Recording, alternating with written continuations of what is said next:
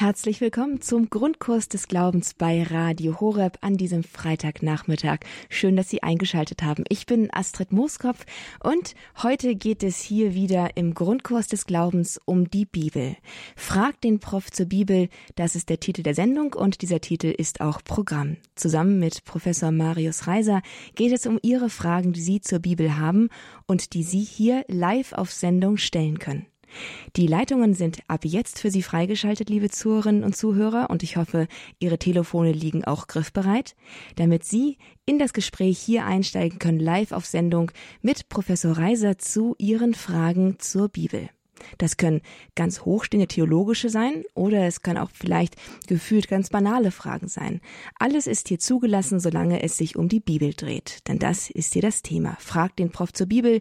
Dazu sind Sie jetzt herzlich eingeladen. Rufen Sie an unter der 089 517 008 008 089 517 008 008.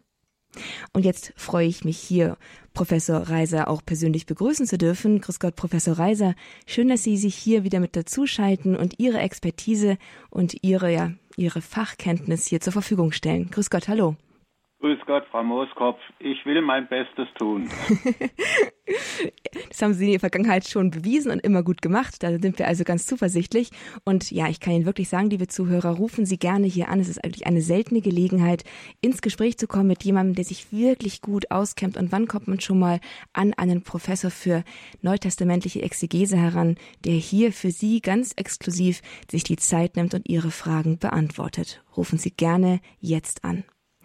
Und damit Sie, vielleicht kennen Sie das Format noch nicht, damit Sie wissen, wie das Ganze ungefähr ablaufen könnte für Sie, starten wir hier ganz wie gewohnt mit einer Einstiegsfrage, die sich aus der Redaktion ergeben hat.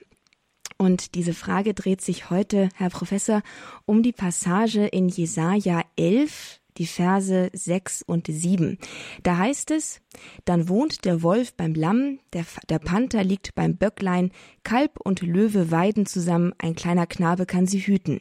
Kuh und Bären freunden sich an, ihre Jungen liegen beieinander, der Löwe frisst Stroh wie das Rind.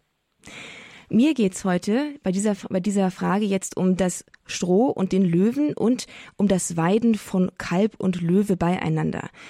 Ähm, und im weitesten Sinne geht es mir davon ausgehend um das Fleischessen, um die Nahrungsvorgaben ähm, in der Bibel sozusagen. Ich erinnere mich, dass in der Genesis es heißt, ähm, dass der, dass Gott Adam und Eva dem Menschen alle samentragenden Pflanzen und etc. zur Verfügung gestellt hat zum Essen, aber nicht das Fleisch.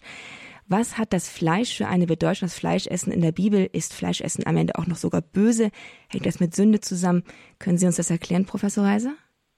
Ja, also Fleischessen ist nicht böse, aber äh, das Paradies besteht, äh, im Paradies gibt es kein Töten, kein Töten. Und deswegen äh, äh wird in Genesis 1.29f, also im ersten Schöpfungsbericht, eben gesagt, ähm, Mensch und Tier, auch die Tiere, ernähren sich nur von Pflanzen. Und das Töten kommt erst nach der Vertreibung aus dem Paradies.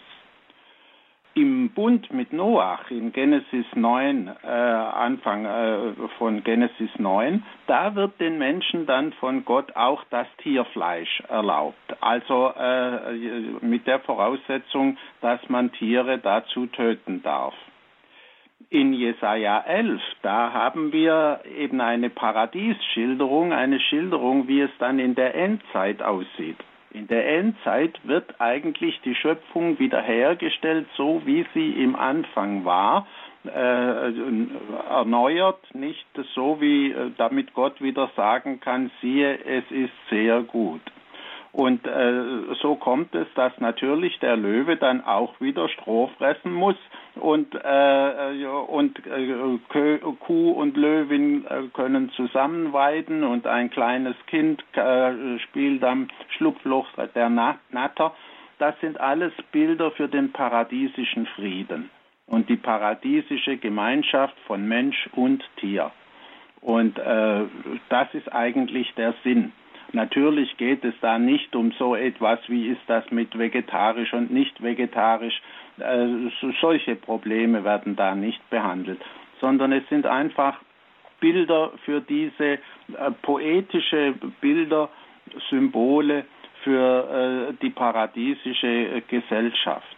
Wir haben so etwas auch im heidnischen Bereich, nicht Vergil, die vierte Ekloge, wo es um ein ähm, mysteriöses Kind gibt, das dann wieder den Tierfrieden auch herstellt. Das ist ganz erstaunlich. Also Vergil, vierte Ekloge, da haben wir ganz ähnliche Motive und Gedanken. Also nicht nur christlich, auch heidnisch haben wir das. Aber vielleicht ist Vergil sogar auf irgendwelchen uns unbekannten Wegen mit solchen Gedanken aus äh, dem Propheten Jesaja in Berührung gekommen.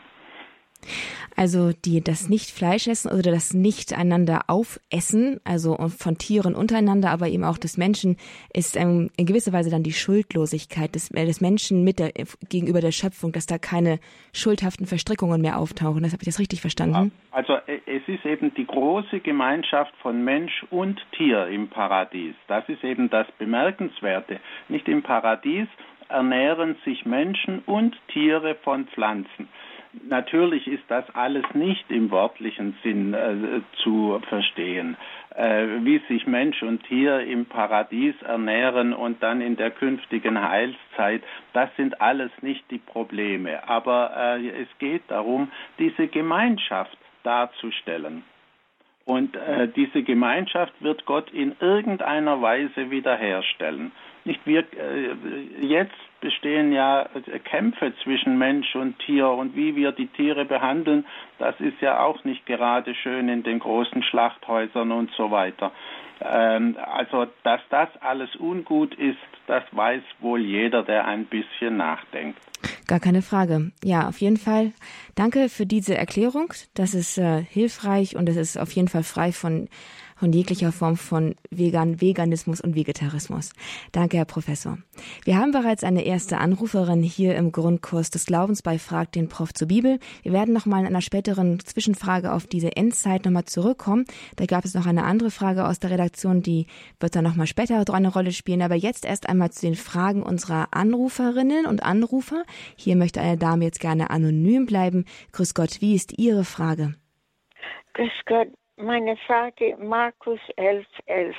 Es handelt sich um Jesus, der, das, das einzige Mal, wo Jesus verflucht äh, oder flucht, ich weiß äh, er verflucht diesen Feigenbaum, obwohl, obwohl es nicht die Zeit der, der Feigen ist.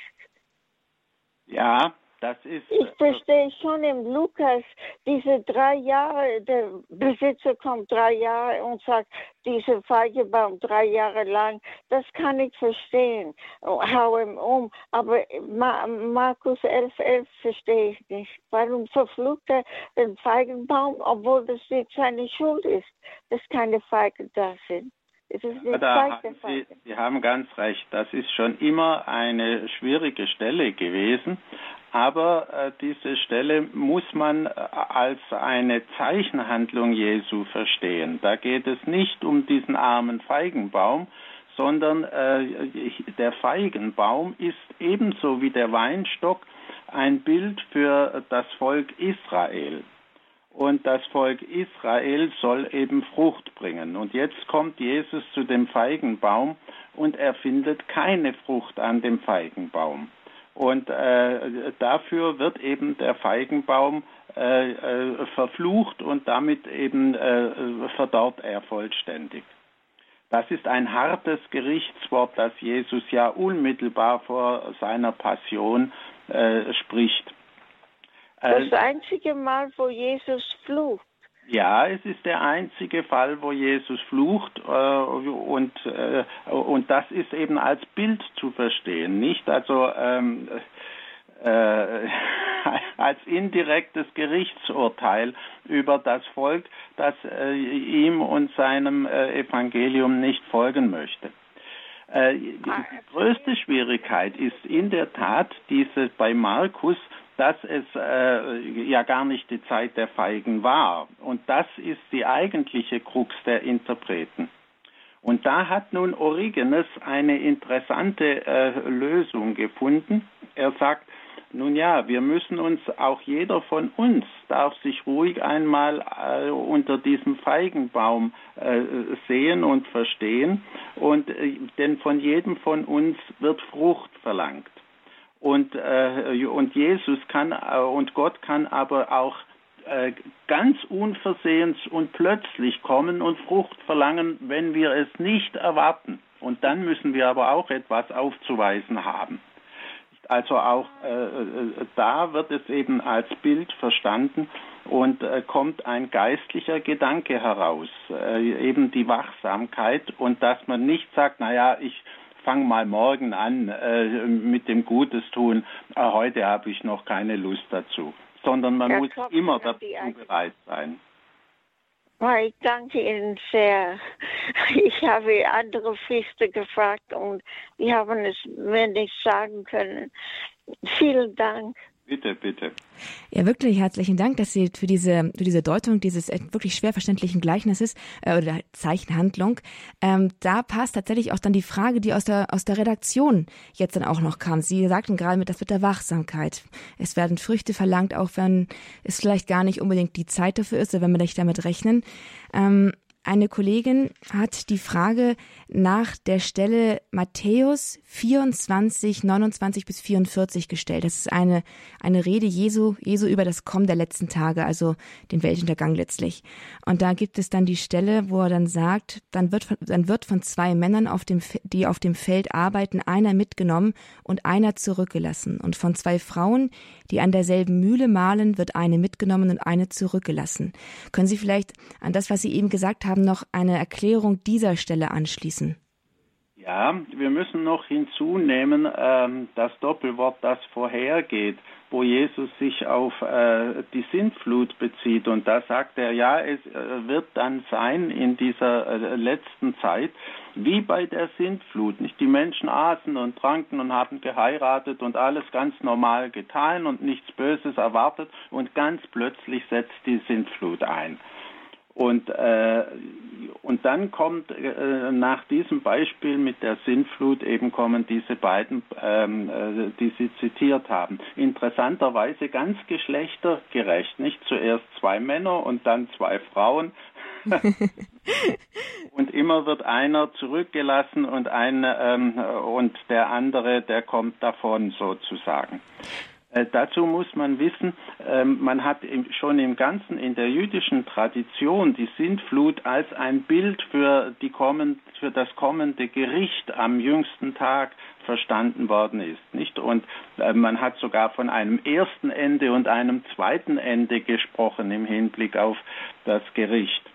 Und, äh, und so hat auch Jesus dieses Bild aufgenommen, aber er legt eben auch den Finger auf einen ganz bestimmten Aspekt, nämlich, dass die Menschen mit nichts rechnen und dann kommt eben das Ungeheure, äh, dass man immer von sich wegschiebt und denkt, naja, kommt vielleicht mal in 2000 Jahren, aber nicht in meiner Lebenszeit und dann bricht es ganz plötzlich doch ein.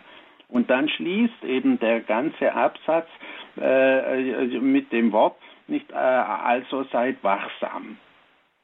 Ja, ja ich könnte mir vorstellen. Ja? Und das ist eben äh, der entscheidende Punkt, um den es geht. Und, äh, und wenn, wenn eben gesagt wird, nicht die einen werden, ähm, der eine wird mitgenommen und äh, der andere bleibt zurück, das ist dann eben die große Scheidung, nicht? Das Gericht bringt auch die große Scheidung. Die einen kommen davon, äh, weil sie eben recht gelebt haben und die anderen, die kommen also nun gut, in die Hölle oder ins Fegfeuer, sagen wir es mal ganz traditionell katholisch. mhm. Äh, okay, also, also diese Sache mit dem, der eine wird zurückgelassen, der andere ähm, hier, der andere bleibt. Es gibt dann also keine, die, keine Sache von wegen, es ist besser mitgenommen zu werden, es ist besser zurückgelassen zu werden. Das spielt hier in dem Sinne jetzt keine entscheidende Rolle. Habe ich Sie richtig verstanden? Ich würde jetzt das mitgenommen werden äh, als äh, das Positive äh, doch verstehen und das zurückgelassen nicht. Da, da geht man eben unter oder ja. Also, aber das ist nicht das Entscheidende, sondern es ist klar, beim Gericht äh, wird der eine selig und der andere wird eben den Lohn für seine bösen Taten erhalten. Hm. Ich könnte mir vorstellen, das wird ein ähnliches Gefühl sein wie bei einer unangekündigten Mathe-Klausur, dass man sagt so, es ist schon da und ich habe nicht gelernt. Ja. Ja, ganz genau, ganz genau. Der Vergleich ist gut. Ja, also das Gefühl kennt wahrscheinlich jeder, der in der Klasse sitzt und man hat, man hätte noch lernen können, aber man hat es nicht getan. Ja, also Dankeschön auf jeden Fall. Es geht offenbar heute hier im Grundkurs des Glaubens bei Frag den Prof zur Bibel ganz stark um diese letzten Dinge, um das Wachsamsein, um die letzten Tage und um das Gericht vor allen Dingen. Interessanterweise ist das der Weg, den gerade unsere Sendung hier nimmt. Wir sind gespannt, was für Fragen jetzt noch von Ihnen eintrudeln, liebe Zuhörerinnen und Zuhörer werden Sie Anruferinnen und Anrufer und stellen Sie hier Ihre Frage zur Bibel an Professor Marius Reiser. Er ist, er ist Professor für neutestamentliche Exegese und wird Ihnen Ihre Fragen fundiert beantworten können. Und Sie können, wie Sie es auch gerade auch mitbekommen haben, mit ihm ins Gespräch kommen. Die Telefonnummer hier in die Sendung bei Radio Horeb ist die 089 517 008 008 089 517 008 008. Und es wartet bereits die nächste Anruferin in der Leitung. Es ist Frau Düring. Grüß Gott, hallo. Ja, grüß Gott. Hallo. Ich habe eine Frage jetzt zum Alten Testament, aber bevor ich die stelle, würde ich gerne noch einfach eine Auf Auffälligkeit oder was zu dem, zu dem ersten, was Sie äh, angesprochen hatten mit der Nahrung. Also ich finde es interessant bei Genesis, dass äh, Gott derjenige ist, der den Menschen Gewänder von Fell gibt. Das heißt, er hat sozusagen als erster das erste Tieropfer äh, begangen, weil die Menschen selber hatten sich ja mit Feigenblättern äh, bedeckt, ihre Nacktheit und der Herr hat ihnen dann Fell gegeben. Das ist mir einfach so noch eingefallen, ähm, dass damit wirklich so eine Wendung ähm, äh, äh, kommt, dass also die Tiere äh, geopfert werden, in dem Fall für den Mensch, dass er gegen seine Nacktheit, also das ist mir noch so gekommen. Aber meine Frage, die bezieht sich auch auf Genesis, äh, und zwar diese Stelle, ähm, da sprach der Herr zur Schlange, weil du das getan hast, bist du verflucht unter allem Vieh und allen Tieren des Feldes. Auf dem Bauch wirst du kriechen und Staub fressen alle Tage deines Lebens. Und Feindschaft setzt sich zwischen dir und der Frau, zwischen deinen Nachkommen und ihren Nachkommen. Und das verstehe ich jetzt nicht. Er trifft dich am Kopf und du triffst ihn an der Ferse. Ähm, also diesen Satz, äh, den verstehe ich einfach nicht. Also äh, meistens denke ich immer, es hat was zu bedeuten, wenn da so eine komische Grammatik ist. Ähm, und eher, ähm, ja, was damit gemeint ist. Ja, das ist eine ganz an, alte, schwierige Stelle. Und da müsste ich jetzt eigentlich einen, Ex, äh, einen exegetischen Exkurs machen, weil diese Stelle wird, äh, ist im Hebräischen, im Griechischen und im lateinischen Text unterschiedlich äh, ähm, äh im Wortlaut. Ähm, es ist ja, äh, ja, genau der Text, bei dem es auch um die äh, unbefleckte Empfängnis Mariens geht. Nicht deswegen hatten wir den Text ja. Ähm, aber man müsste ihn nach dem äh, Vulgata-Text vorlesen. Ähm, also, ähm, es ist klar, die Schlange steht für das Böse und das Negative und, äh, und die Kinder, die da herauskommen, ist eben äh, auch das äh, Negative bei der Schlange und äh, bei der Frau äh, etwas Positives. Nun steht eben im äh, hebräischen Text ein Plural, nicht die Kinder. Aber äh, im äh, Vulgata-Text äh, steht ein Singular. Und das ist auch äh, so ähnlich schon in der äh, Septuaginta. Und äh, dadurch bekommt der Text überhaupt erst einen eindeutigen, klaren Sinn.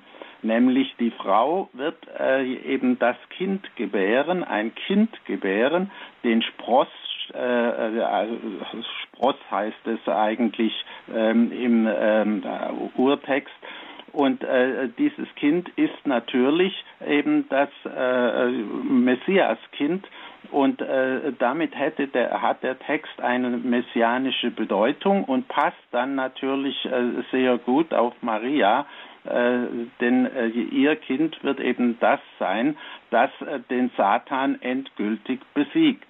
Nicht damit können Sie dann auch ähm, Apokalypse 12, die Sonnenfrau, äh, vergleichen und das, was dort dann geschildert wird, wie der Drache kommt und eben besiegt wird. Mhm. Ja, das Bild ist mir auch gekommen. Ich dachte, das ist ja wie in diesem Apok also, ähm, Apokalypse-Bild, äh, wo. Ja. Ähm, ja. Mhm.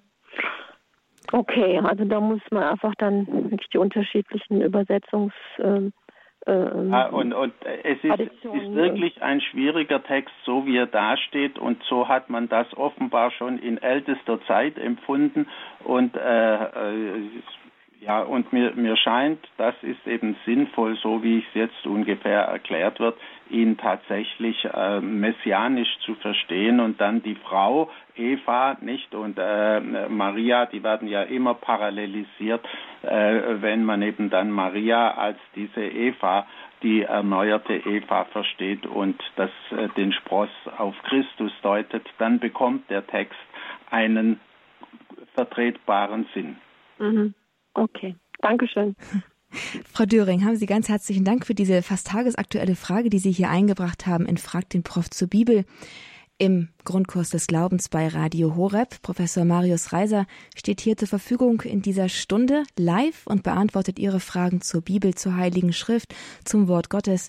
Und da gibt es keine dumme Frage. Bitte rufen Sie jetzt gerne an unter der 089 517 008 008. Dürfen Sie hier alle Fragen zum Verständnis der Bibel stellen und sich helfen lassen, tiefer einzusteigen in das Verständnis der Heiligen Schrift. Eine ganz wichtige Grundlage für unseren Glauben, um Gott besser kennenlernen zu können und ja, auch tiefer einzudringen in das Geheimnis, das er ist. Und Sie rufen tatsächlich an. Ich freue mich sehr darüber. Eine nächste Anruferin hat uns aus der Nähe von Stuttgart erreicht. Das ist Frau Alberti. Hallo, Frau Alberti. Ja, hallo. Grüß Gott. Wie ist Ihre Frage? Ich hätte eine Frage zum Alten Testament und zwar zu Jakob und Esau. Ähm, der Jakob hat ja betrogen um das Erstgeburtsrecht. Und äh, was ich da immer sehr seltsam finde, Gott nimmt diesen Betrug an und macht dann aus diesem, also ja, macht den Jakob zum Stammvater seines ganzen Volkes. Ähm, das ist ja irgendwo ungerecht. Der Esau kann ja nichts dafür, dass der Jakob da betrügt und der wird jetzt da einfach übergangen und Gott macht dieses Spiel letztlich mit. Wie ist das zu sehen? Sie haben das natürlich jetzt ein, äh, sehr stark nach der negativen Seite interpretiert. Und dass da natürlich etwas äh, für die äh, christliche Moral äh, Negatives drinsteckt, ist gar keine Frage. Äh, denn äh, tatsächlich ist Jakob da ein Betrüger und hat den Esau betrogen. Das ist ganz richtig. Aber die Lehre, die man daraus ziehen soll, auch für den biblischen Autor, ist, dass Gott immer wieder auch auf krummen Linien gerade schreibt. Und wenn Sie mal weiterschauen, noch in die Josefsgeschichte hinein, nicht, wo die Brüder dann den Josef in den Brunnen werfen und äh, ihn dort eigentlich dem Tod ausliefern und wie die Geschichte dann äh, weitergeht, auch dort schreibt äh, Gott auf krummen Linien gerade. Und am Ende dieser, äh, des, äh, des Buches Genesis und dieser Geschichte mit Josef, da sagt ja dann Josef in der Konfrontation mit seinen Brüdern, die jetzt alle fürchten, dass er sich rächt jetzt endgültig, da sagt dann Josef einen gewaltigen Satz. Er sagt, ihr hattet Böses im Sinn, aber Gott hatte Gutes im Sinn und hat es jetzt eben äh, so gerichtet, dass er in der Lage ist, äh, das Volk zu retten. Äh, und ich glaube, diesen Grundgedanken dürfen Sie auch bei Jakob hier einsetzen. Nicht? Also äh, der Jakob hat ja auch seine guten Seiten und äh, Gott wollte eben den Jakob haben in seiner Vorsehung als den äh, Begründer seines äh, Volkes. Und äh, aufs Ganze hat er das ja auch gut gemacht. Wobei Esau ja nicht ähm, Esau und Jakob müssen sich ja am Ende auch versöhnen und tun das auch. Nicht und da äh, setzt der Jakob viel ein, einen, einen großen Teil, wahrscheinlich sogar den Löwenanteil seines Besitzes, gibt er dann dem Esau, um das auszugleichen, was eine klassische, in der Antike klassische Form ist, wie man auch so einen Betrug tatsächlich wieder gut machen kann. Mit Geld oder eben mit Viehbesitz und so weiter. Und äh, also man muss da schon auch ein wenig be äh, beachten, die antiken Vorstellungen, äh, die etwas anders geartet waren als unsere, die ja alle vom Evangelium Christi geprägt sind, das es damals noch nicht gegeben hat. Mhm. Okay. Hilft Ihnen das weiter, Frau Alberti? Nee, alles gut, danke. Ja? Wunderbar, gut. Dann, dann habe ich noch eine Frage, Herr Professor, und zwar, das ist aber nicht eigentlich die Moralvorstellung, also das, äh, was, was man so mit dem Alten Testament verbindet. Also wenn ich die Weisheitsbücher angucke oder die Sprüche, dann, dann ist da eigentlich immer die Rede von der Gerechte wird, ja, wird Segen erlangen und der Betrüger und der Lügner und der, der halt, der halt nicht gut ist, der nicht gerecht ist, der wird in die, die tiefste Finsternis verworfen werden. Ähm, das ist so ein bisschen das, was ich eigentlich mit der, mit dem alttestamentlichen Moralverständnis der Bibel verbinde. Richtig. Und es heißt ja auch in den zehn Geboten, du sollst nicht lügen. Das ist alles richtig. Aber wir befinden uns mit den Erzvätern noch gut tausend Jahre äh, vor den zehn Geboten, also hm. ja, vor den zehn Geboten kommt immer darauf an, wann man die äh, formuliert hat, aber auf jeden Fall noch in einer weit früheren Zeit.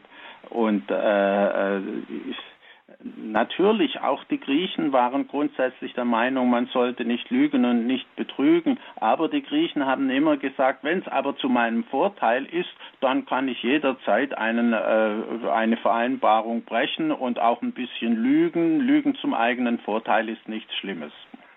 Das haben die alten Griechen gesagt und die Römer haben deswegen gesagt, die Griechen wissen nicht, was Fides ist, nämlich Treue und dass man zu seinem Wort steht. Das haben die Griechen nicht eingesehen und das waren nun schon die alten Griechen und äh, viel in viel späterer Zeit. Also wir müssen da schon noch mit gewissen Entwicklungen rechnen. Ich verstehe. Okay, die Bibel eben immer noch auf dem Weg, immer noch der Weg Gottes mit, mit Menschen, mit einem Volk. Ja, danke, Herr Professor. Mhm, das ist ja Geschichte ist eine Geschichte. Mhm.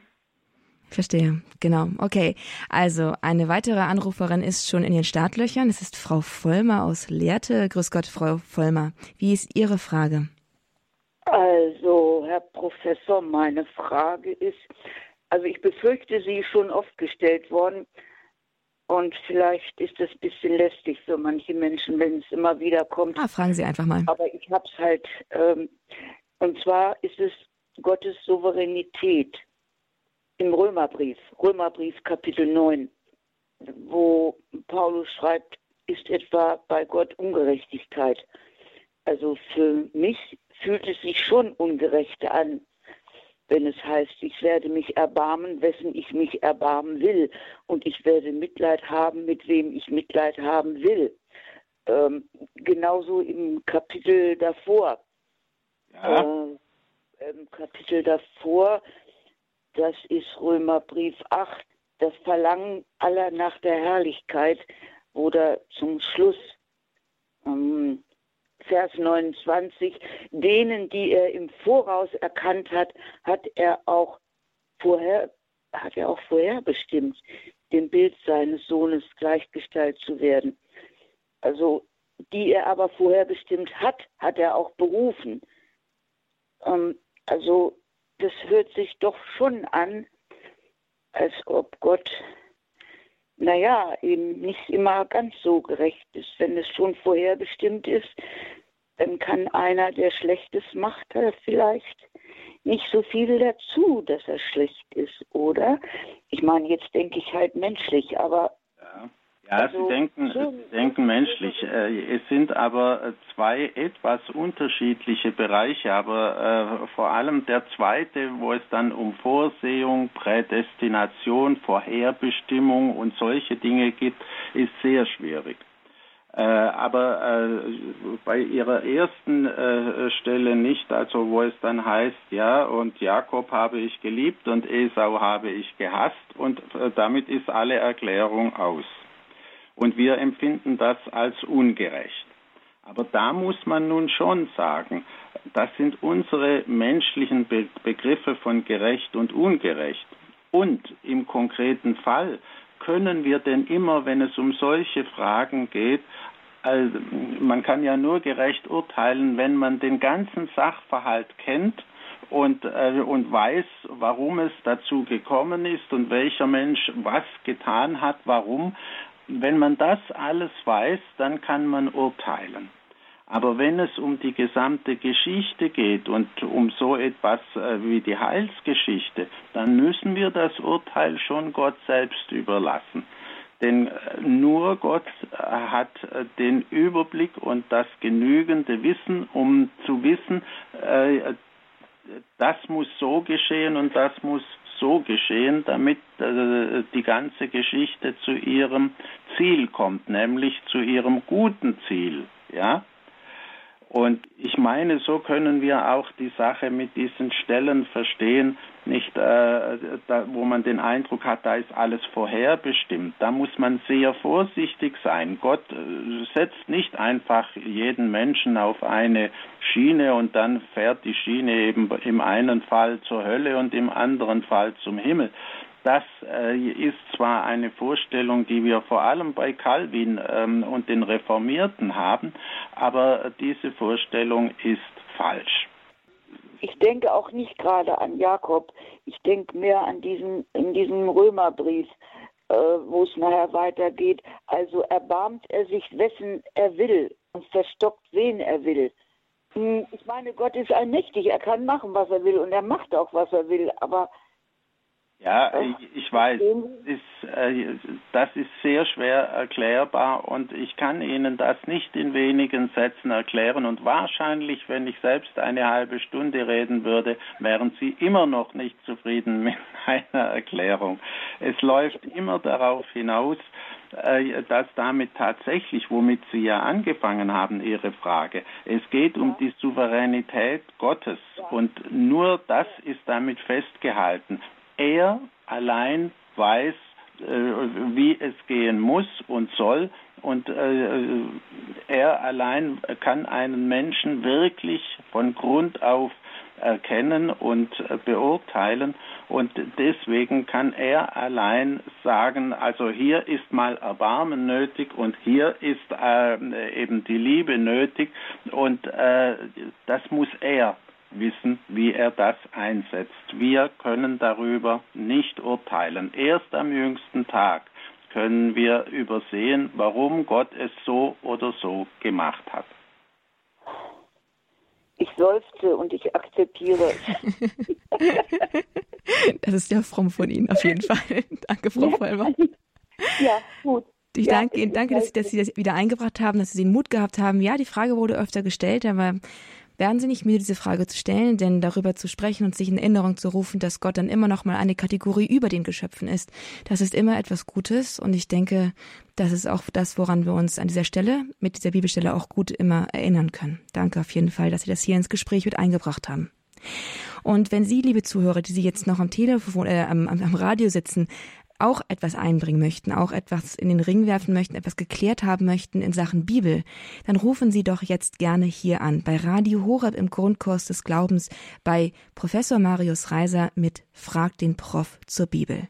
Die Telefonnummer in die Sendung ist die 089 517 008 008. Ihre Fragen sind hier herzlich willkommen, Ihre Nachfragen ebenfalls und ich freue mich schon, was ihr noch so an interessanten Themen rund um die Bibel mit eintrudelt. Angerufen hat jetzt auch Frau Rosa Robosch aus Maselheim. Hallo, Frau Robosch. Grüß Gott. Hallo, grüße Sie. Ich habe eine Frage zu Jesu Geburt und Taufe und der Flucht nach Ägypten bei Lukas 2, 21 bis 24 steht, nach acht Tagen, als das Kind beschnitten werden sollte, gab man ihm den Namen Jesus ähm, zur Reinigung. Simeon segnete das Kind bei 2,39. Danach kehrten sie nach Nazareth in Galiläa zurück. Und bei Matthäus 2,3 steht dann, Herodes erschrak und mit ihnen ganz Jerusalem. 2.13 nach dem Weggang der Sterndeuter erschien Josef ein Engel und sagte, steh auf, nimm das Kind und seine Mutter und flieh nach Ägypten. Ich dachte eigentlich, die sind direkt nach der Geburt oder nach der Taufe Jesu äh, geflohen. Wie ist das zeitmäßig? Ja, das weiß kein Mensch. es tut mir leid. Äh, die, äh, die Schwierigkeit kommt daher, dass wir hier ganz unterschiedliche äh, Darstellungen haben bei Matthäus und bei Lukas.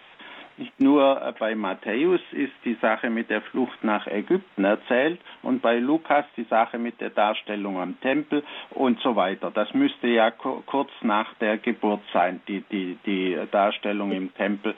Und, äh, und dann müsste man, wenn man also äh, das harmonisieren möchte, müsste man also zuerst bis nach der Darstellung im Tempel nach Lukas gehen und dann erst äh, die Flucht nach Ägypten äh, äh, ansetzen. Aber ehrlich gesagt, ich halte von diesen Harmonisierungen nicht viel. Und da müssen wir einfach. Ja. Ah ja, bei mir ist da was am Telefon. Ähm, okay. Und äh, damit wir, da müssen wir uns mit dem, äh, wir wissen es nicht, begnügen. Äh, wir haben hier einen Widerspruch, aber den können wir nicht richtig lösen. Ah ja, okay. Aber die Standorte waren ja schon in ähm, Bethlehem. Ganz klar. Da hat mhm. niemand einen Zweifel daran. okay, alles klar. Frau ich habe mir gedacht, dass ich irgendwie kehrten Sie nach Ja, ja, da sind Sie nicht die Erste, die das gedacht hat. okay, alles klar, dann vielen Dank. Ein Gruß nach Maselheim. Danke, Frau Robersch, für die Frage und schön, dass Sie mit dabei gewesen sind hier in Frag den Prof zur Bibel mit Professor Marius Reiser im Grundkurs des Glaubens. Ihre Live-Sendung, buchstäblich Ihre Live-Sendung, denn es sind Ihre Fragen, die Sie hier live stellen und die beantwortet werden.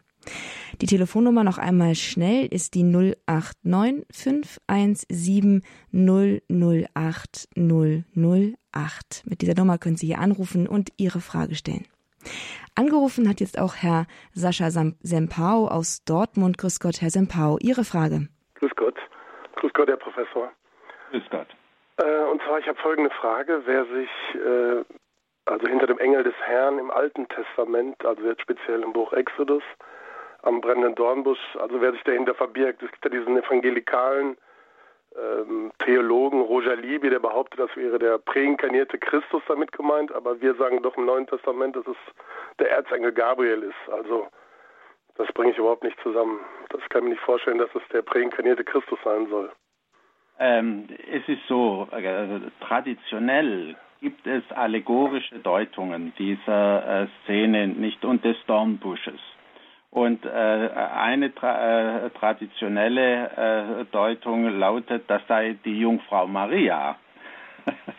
und eine andere, also und Luther hat dann gesagt, nein, das ist nicht die Jungfrau Maria, die hier spricht, sondern Christus selber. Äh, und da sehen Sie also, man versucht da verschiedene äh, symbolische Deutungen des Dornbusches und mir scheint, diese äh, symbolischen Deutungen sind in diesem Fall nicht sehr sinnvoll. Die eine nicht und die andere nicht. Es ist ganz klar, derjenige, der aus dem Dornbusch spricht, ist Gott selber und Gott stellt sich da mit seinem äh, geheimnisvollen Namen dar ähm, und äh, vor, nicht? Er stellt sich vor mit seinem Namen und das ist das Entscheidende. Und ähm, es geht da ja nur darum, dass zuerst eben Mose aufmerksam wird, dass da ein Dornbusch brennt und nicht verbrennt. Und das Feuer ist ein altes biblisches Symbol für Gott. Das ist doch eine Theophanie, aber nicht eine wirkliche, also Materialisierung Gottes, oder? Ganz richtig. Äh, Gott wird nicht gesehen. Er ist ja auch unsichtbar. Äh, und äh, Mose sieht nur den brennenden Dornbusch, der nicht verbrennt. Und das ist ein Wunder, nicht? Und aus diesem Wunder, das will, dem will er nachgehen und dann kommt die Stimme. Es ist also eine reine Audition. Ja. Darf ich noch eine zweite Frage stellen? Gerne. Danke. Also, und zwar es geht um Lumen Gentium. Da spricht die Kirche vom dreifachen Amt Jesu Christi. Prophet, Priester und König. Bezieht sich das auf die alttestamentlichen Ämter, die Jesus aufnimmt und vollendet?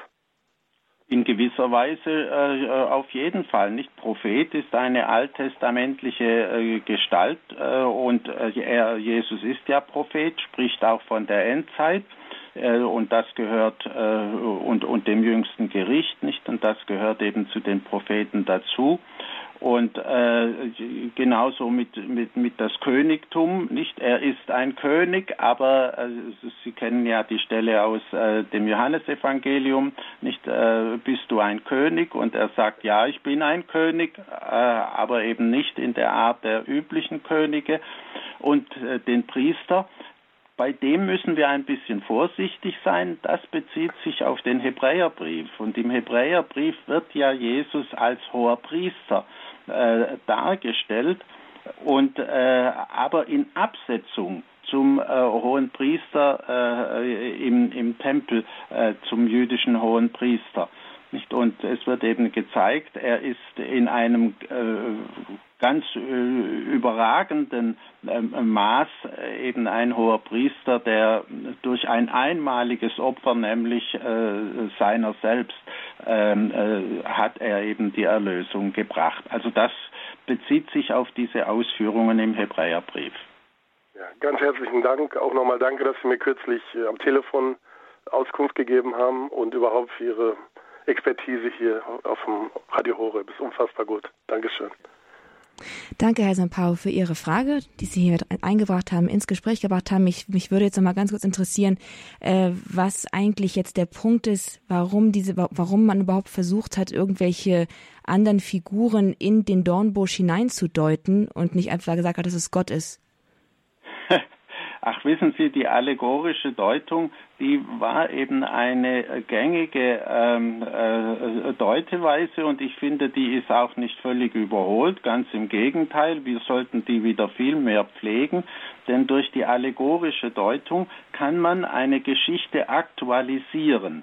Ja, und man hat versucht, eben äh, auch äh, die Geschichte vom Dornbusch jetzt äh, zu aktualisieren, nicht und und hat dann äh, da eine Allegorese versucht. Aber es ist halt so, äh, nicht jede äh, Geschichte äh, ist geeignet für eine allegorische Deutung und in diesem Fall war das nicht sehr sinnvoll.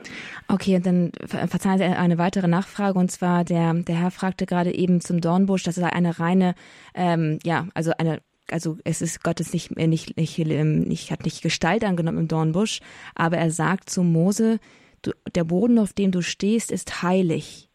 Also irgendwie war Gott ja wohl doch gegenwärtig und nicht nur ja. irgendwie. Ja. Ja. Er ist in dem Wunder gegenwärtig, nicht sonst wäre es ja, sonst äh, wäre ja der Dornbusch ganz schnell verbrannt gewesen. Ist jedes Wunder also, also heiliger Boden? Ja, und der heilige Boden, wo Gott ist, ist heiliger Boden. Also das ist klar. Und dann muss er die Schuhe ausziehen. Das ist einleuchtend, aber entweder Gott ist nun da oder er ist halt nicht da. Und wenn, oder ist Gott im Wunder gegenwärtig und ist Gott in jedem Wunder gegenwärtig in der Bibel? Ich meine, äh, Gott kann äh, in verschiedener Weise da sein, aber ähm, normalerweise ist er nicht in einer leiblichen Gestalt sichtbar. Aber er ist anwesend. Das ist gar kein Zweifel. Okay. Gut, okay. Gut, dann schließe ich meine Fragen mal hier kurz ab und gebe den Hörern wieder Raum. Hier im Grundkurs des Glaubens geht es nämlich um Ihre Fragen, liebe Zuhörerinnen und Zuhörer, Anruferinnen und Anrufer. Schön, dass Sie mit dabei sind. Schön, dass Sie hier mit auch mit Ihrem Ohren mit dabei sind, aber auch Ihre Fragen haben hier ihren Platz. Sie dürfen gerne anrufen. Wir haben noch ein wenig Zeit und Ihre Frage an Professor Marius Reiser richten zur Bibel. Sie merken, Sie bekommen hier wirklich fundiert Auskunft, können ins Gespräch einsteigen, nachfragen. Und all das ist nicht unbedingt immer im Alltag möglich und kein Buch kann so einen Service bieten. Also rufen Sie gerne an unter der 089 517 008 008 hier bei Radio Horeb im Grundkurs des Glaubens mit Professor Marius Reiser. Und daher darf ich jetzt auch als, unsere nächste Anruferin, Frau Martha Meyer aus Bernkastel-Kues begrüßen. Hallo, Frau Meyer. Ja, hallo, guten Tag. Ich habe eine Frage zu der Endzeit. Da heißt es ja, äh, die einen leben noch und die anderen, gut, dass das ein Bild ist, ist schon verständlich, werden auf ihren Gräbern aufstehen oder so irgendwas.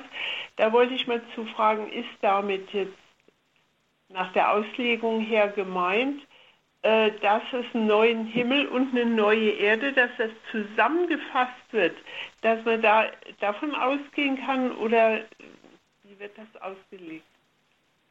Ja, ähm, ich meine wieder, fragen Sie jetzt nach äh, dem neuen Himmel und der neuen Erde und wie diese äh, Endzeit und Heilszeit und wieder paradiesische Zeit aussieht oder fragen Sie nach dem Problem, dass da die einen noch leben und die anderen auferstehen müssen? Naja, beides würde jetzt zusammenpassen. Meine Frage geht dahin, ob wir nach der Auslegung damit rechnen können, dass zum Beispiel, dass dann Himmel und Erde zusammenkommen, dass also manche gar nicht sterben würden dann in dem Fall. Menschen. So, ähm, also, äh, wenn Sie den ersten Thessalonicher Brief nehmen, das Kapitel 4, 13 folgende, das ist eigentlich der klassische Text dazu.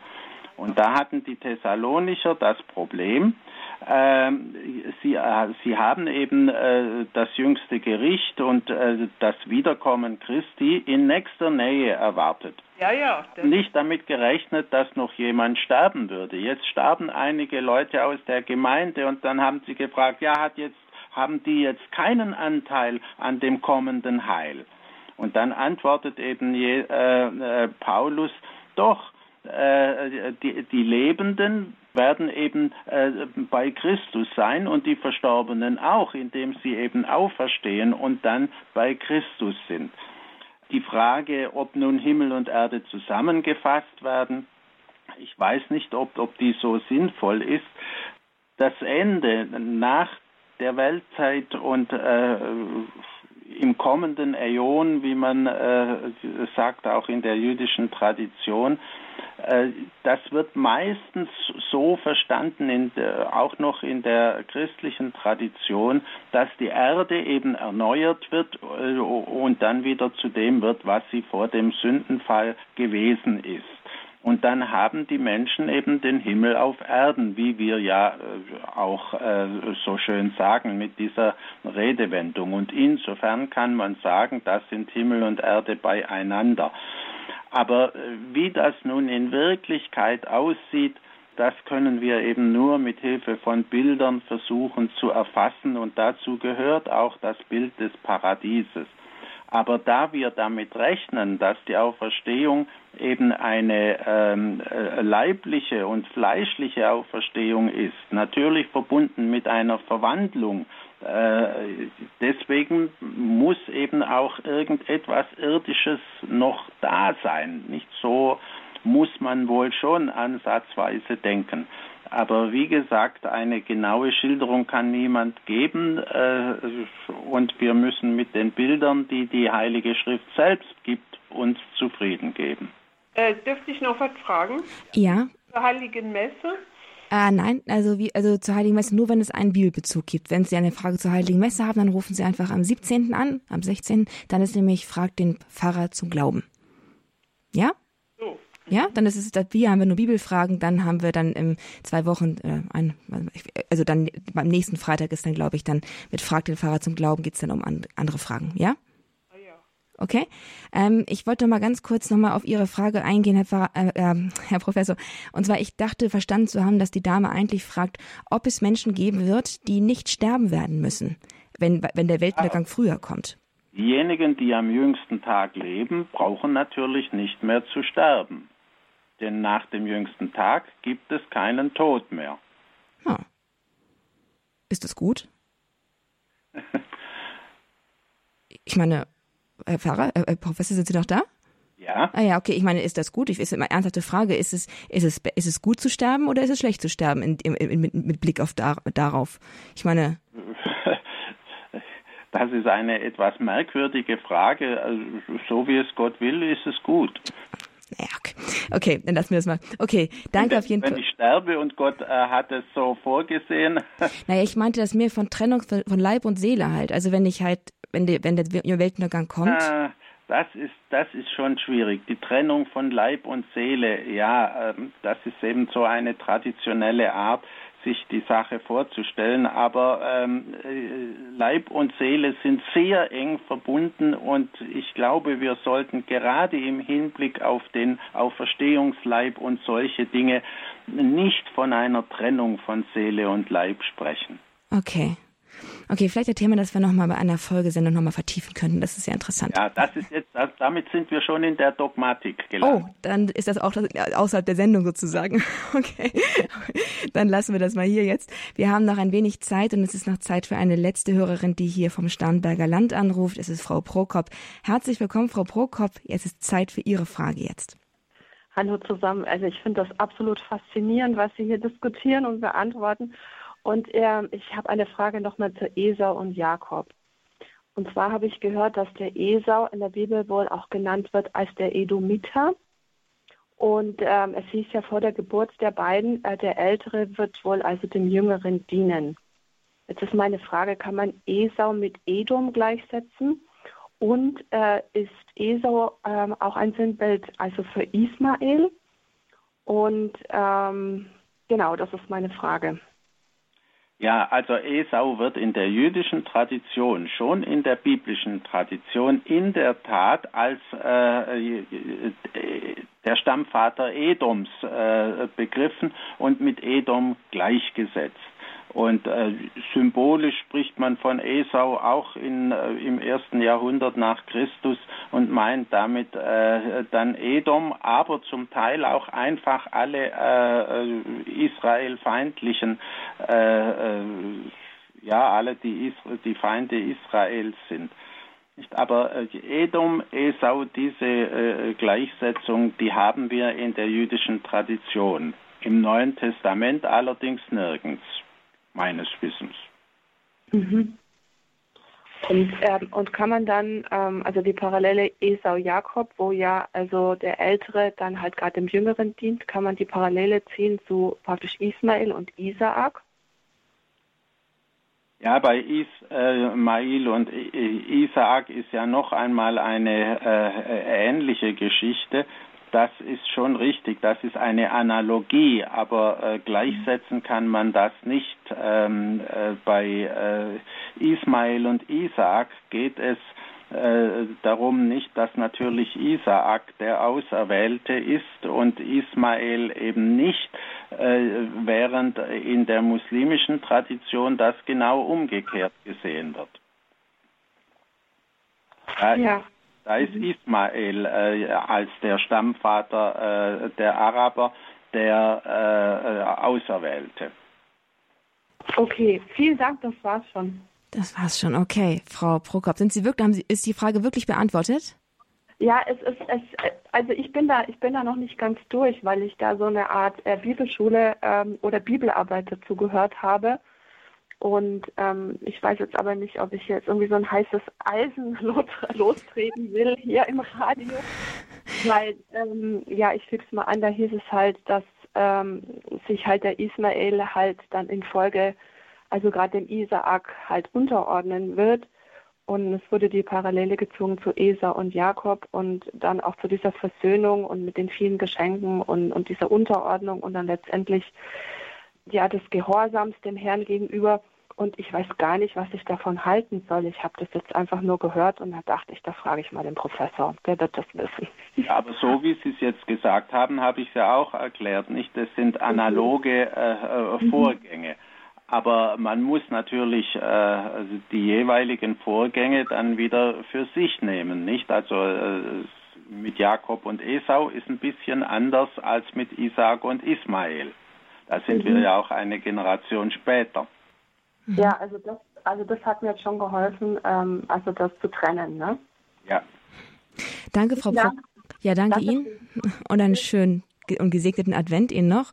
Bevor wir jetzt dann hier die Sendung beschließen, wage ich jetzt noch mal ganz kurz nachzufragen. Und zwar, wie ist das mit dem, mit der Vorrangstellung Israels vor den anderen Völkern? Zwar ist Israel das auserwählte Volk, aber es ist ja auserwählt dafür, dass es letztlich alle Völker bekehrt oder oder letztlich ist das schon die Sendung Israels. Wie ist denn das? Aber in der Bibel kommt oft diese Vorrangstellung Juda, Judas oder Israels gegenüber anderen Völkern vor. Ja, ist das, ist das einfach nur zeitgeschichtlich zu verstehen oder wie ist das? Nein, also äh, Die Juden waren immer der Meinung, dass sie das auserwählte Volk sind und haben immer die Menschheit in zwei Gruppen eingeteilt, nämlich äh, Juden und Heiden. Und Heiden heißt einfach Nichtjuden, Juden und Nichtjuden. Die sind alle nicht auserwählt. Und äh, das ist natürlich eine Auffassung, die wir christlich nicht vertreten können. Äh, das Bemerkenswerte ist nun, dass das auserwählte Volk in der ganzen Geschichte, also sowohl der biblisch bezeugten als auch der nachbiblischen äh, Geschichte, niemals aktiv Mission getrieben hat. Die Versuch zu missionieren hat Israel nie gemacht. Ähm, interessant ist, wenn Sie mal den Anfang des Jeremia-Buchs lesen, da wird dann Jeremia berufen zum Propheten, auch zum Propheten für die Heiden, für die Völker. Und äh, das ist er aber nie geworden, nicht? Mhm. Äh, aber äh, Paulus versteht seine Beauftragung vor Damaskus genau äh, so, nicht? Er ist äh, der äh, Apostel für die Völker und äh, verwirklicht das, was Jeremia nicht verwirklicht hat, äh, indem er eben missioniert. Und die Sache geht noch weiter, erstaunlicherweise. Äh, gewisse jüdische Autoren, die sich eben auch viel mit Christentum befassen, die haben genau damit ein Problem, dass das Judentum nie missioniert hat äh, es ist ja auch schwer, äh, Jude zu werden, also äh, Proselyt zu werden und so weiter. Das ist alles nicht so einfach. Aber äh, jedenfalls macht man keine Mission. Mhm. Und äh, es gibt einen sehr bemerkenswerten äh, Autor, der heißt, ähm, ach, Jetzt fällt mir natürlich gerade der Name nicht ein. Der hat sich viel mit Christentum befasst, hat auch ein Buch über Paulus geschrieben, ein sehr gutes Buch. Ähm, mhm. äh, ach, jetzt fällt mir also gerade der Name nicht ein. Ähm, ich ich komme vielleicht noch drauf. Und der sagt, ja, das Judentum hat nie Mission betrieben. Das haben die Juden den Christen überlassen. okay. Und Paulus ist ja auch da, der hat sich doch sehr faszinierend, weil er auch wirklich sehr Jude war, sehr überzeugter Jude und sich dann eben dann aber die christliche Mission auf die Fahne geschrieben hat und aus dem Judentum kommend halt diese Mission aufgenommen hat. Sehr faszinierend. Leider können wir das jetzt hier nicht weiter vertiefen, denn wir müssen zum Ende unserer heutigen Sendung kommen. Frag den, frag den Prof zur Bibel hier im Grundkurs des Glaubens. Wir machen es kurz. Wenn Sie es nachholen, nachhören möchten, dann gehen Sie auf hore.org und laden Sie sich den Podcast herunter oder Sie rufen bei unserem Hörerservice unter der 08328 921 110 an und lassen sich eine CD zuschicken von dieser Sendung. Ich verabschiede mich. Ich verabschiede mich sowohl von Ihnen, liebe Zuhörerinnen und Zuhörer, aber auch von Ihnen, Herr Professor Reiser. Danke für Ihre Zeit, für Ihre Expertise und für, ja, für alles, was Sie uns hier heute dargelegt haben. Gerne. Ähm, der Name ist Hans-Joachim Schöps von Gut. diesem äh, jüdischen Autor. Perfekt, dann ist es auch noch gefallen. Alles klar. Vielen, vielen Dank. Ich verabschiede mich, liebe Zuhörerinnen und Zuhörer. Schön auch, dass, dass auch Sie mit dabei gewesen sind. Hier geht es jetzt weiter mit dem Gedenken der Todesstunde unseres Herrn Jesus Christus bei Radio Horeb. Bleiben Sie dran und beten Sie dann im Anschluss daran mit uns, mit, mit dem Team von Radio Horeb, den Team Rosenkranz.